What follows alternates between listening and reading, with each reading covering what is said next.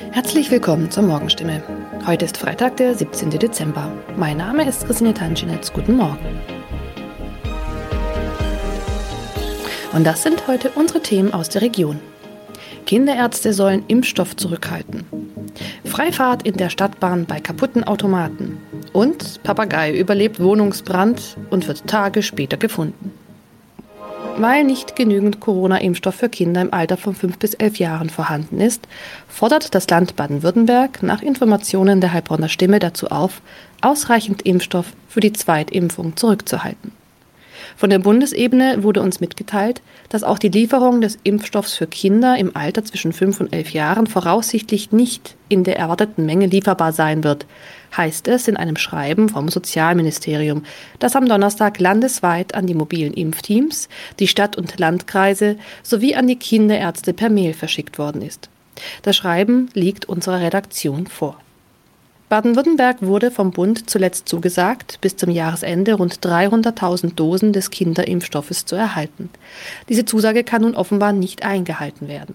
Sollten vom Bund anderslautende Informationen kommen, werde das Sozialministerium diese umgehend an die impfenden Akteure weitergeben und die Verteilung anpassen.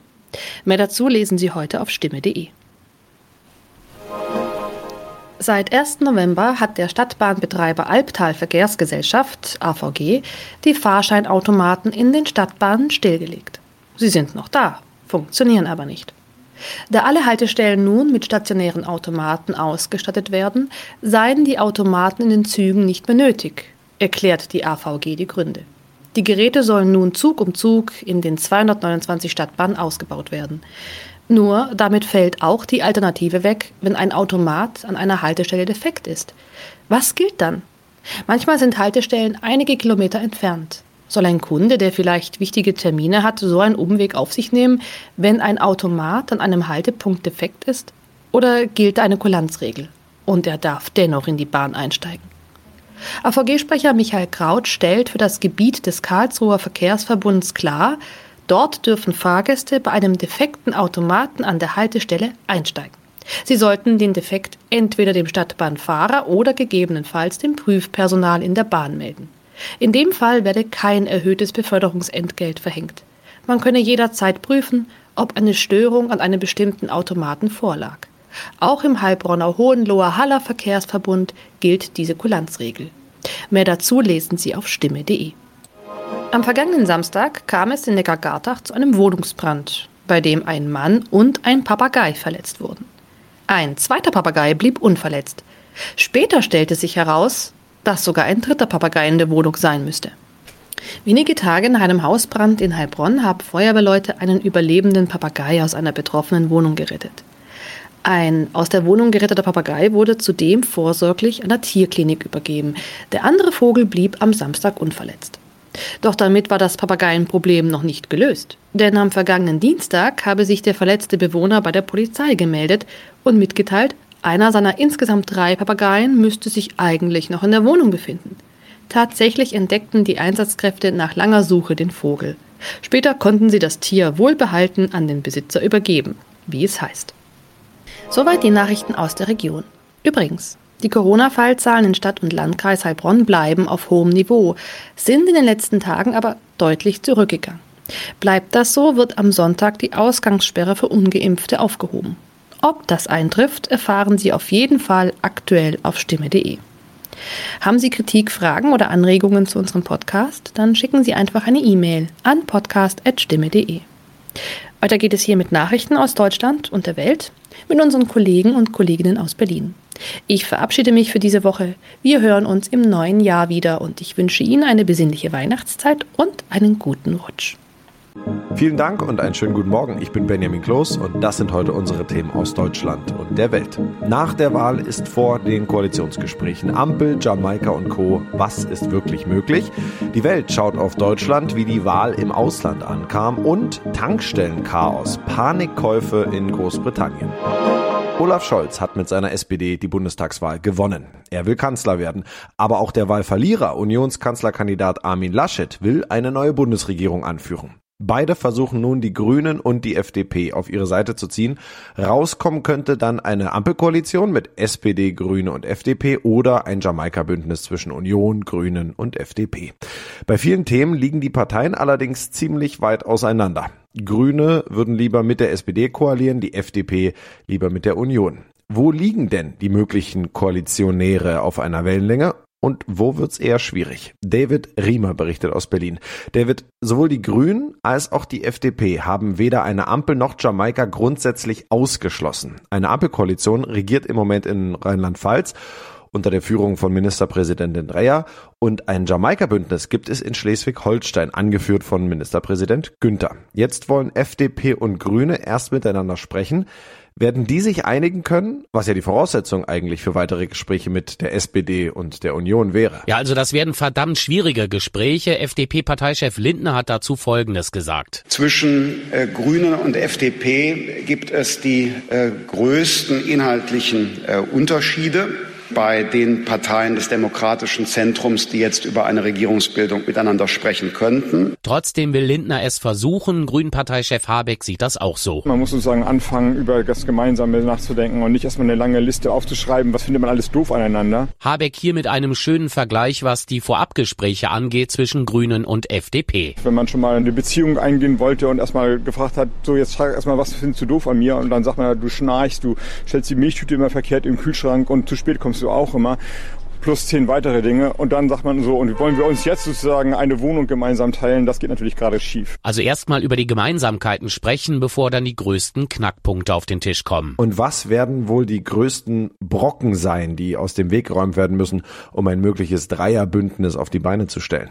Ja, eine ganz große Baustelle wird die Klimapolitik sein. Ganz klar, das ist das Kernthema der Grünen. Die wollen beispielsweise schon 2030 raus aus der Kohle und nicht erst 2038, wie es die Schwarz schwarz-rote Regierung beschlossen hat. Dann äh, wird auch ein früheres Ende des Verbrennungsmotors garantiert diskutiert werden, also Benzin- oder Dieselfahrzeuge. Die Grünen wollen, dass die halt früher von den Straßen verschwinden. CDU, CSU, SPD und FDP wollen das nicht. Einigkeit dürfte es unter allen Beteiligten im Bereich erneuerbarer Energien geben. Die wollen alle ausbauen. Und äh, ein Tempolimit von 130 kmh auf Autobahnen, auch das wollen die Grünen, aber auch die SPD auf den Weg bringen, um das Klima zu schonen. Union und FDP sind dagegen. Wie sieht es im Bereich Steuerpolitik aus? Was Steuern angeht, liegen eigentlich die Union und die FDP sehr dicht beieinander. Beispiel Schulden machen. CDU, CSU und FDP wollen an der schwarzen Null und der Schuldenbremse festhalten. Die Grünen wollen die Schuldenbremse reformieren mit dem Ziel, milliardenschwere Investitionen für den Klimaschutz und die Infrastruktur zu ermöglichen. Auf einem ähnlichen Kurs ist auch die SPD unterwegs. Ja, und wie sieht's in Sachen Steuern aus? Ja, was das angeht, gibt es bei SPD und Grünen sehr viel Übereinstimmung. Beide wollen, dass die Reichen stärker besteuert werden werden. Mit dem Geld sollen vor allem die enormen Kosten im Zusammenhang mit der Corona-Krise gestemmt werden. Konkret ist eine Vermögensteuer von einem Prozent gewünscht. Außerdem soll auch der Spitzensteuersatz steigen. Was das angeht, sind Union und FDP strikt dagegen. Die FDP hat sich im Wahlkampf sogar für Steuerentlastungen ausgesprochen. Außerdem fordern die Liberalen, dass der Spitzensteuersatz erst später greift. Unterm Strich würde das Besserverdienende entlasten. Noch ein Thema,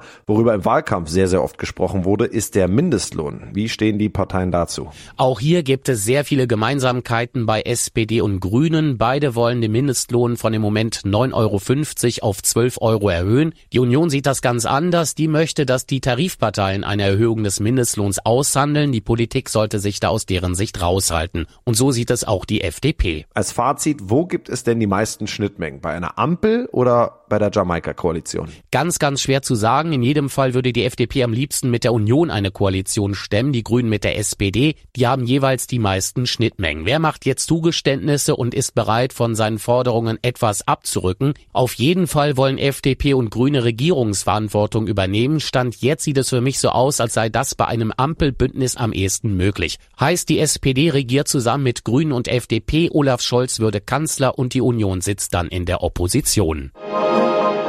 Im Ausland ist Deutschland seit Jahren fest mit dem Namen Angela Merkel verbunden. Mit Spannung, aber teils auch mit etwas Sorge wird nun auf die Entwicklung nach der Bundestagswahl geblickt. Wir hören uns einmal in der Welt um mit Sarah Geitzadeh aus Brüssel, Christian Thiele berichtet aus Moskau und Dorothea Finkbeiner in Paris. Also was hier in Brüssel schon Sorge bereitet, ist das knappe Wahlergebnis, weil es ja jetzt einfach länger dauern könnte, bis eine neue Bundesregierung steht und bis dahin können wohl auch wichtige anstehende EU-Entscheidungen nicht getroffen werden. Deutschland ist das bevölkerungsreichste und wirtschaftsstärkste Mitgliedsland der EU also definitiv ein Schwergewicht in der Staatengemeinschaft.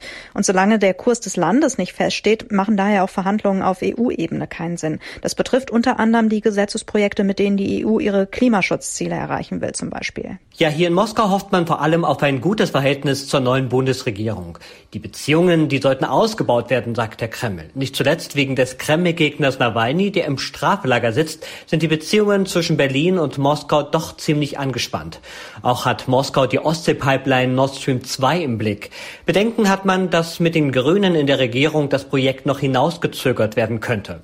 Ein russischer Außenpolitiker, der meinte, sollte es einen grünen Außenminister geben, wäre das für die deutsch-russischen Beziehungen nicht so toll. Die Grünen, so behauptete er, sind bei den Themen, die Russland wichtig sind, immer anderer Meinung. Frankreich interessiert sich eigentlich kaum dafür, wer jetzt deutscher Kanzler wird, sondern vor allem dafür, wann eine Regierung steht. In den Medien wird ein fröhlich grüßender Olaf Scholz gezeigt, immer mit der Warnung, dass wieder mal gefühlt endlose Koalitionsverhandlungen drohen. Und das, wo Frankreich bald die EU-Ratspräsidentschaft übernimmt und Deutschland gerne stark an seiner Seite hätte.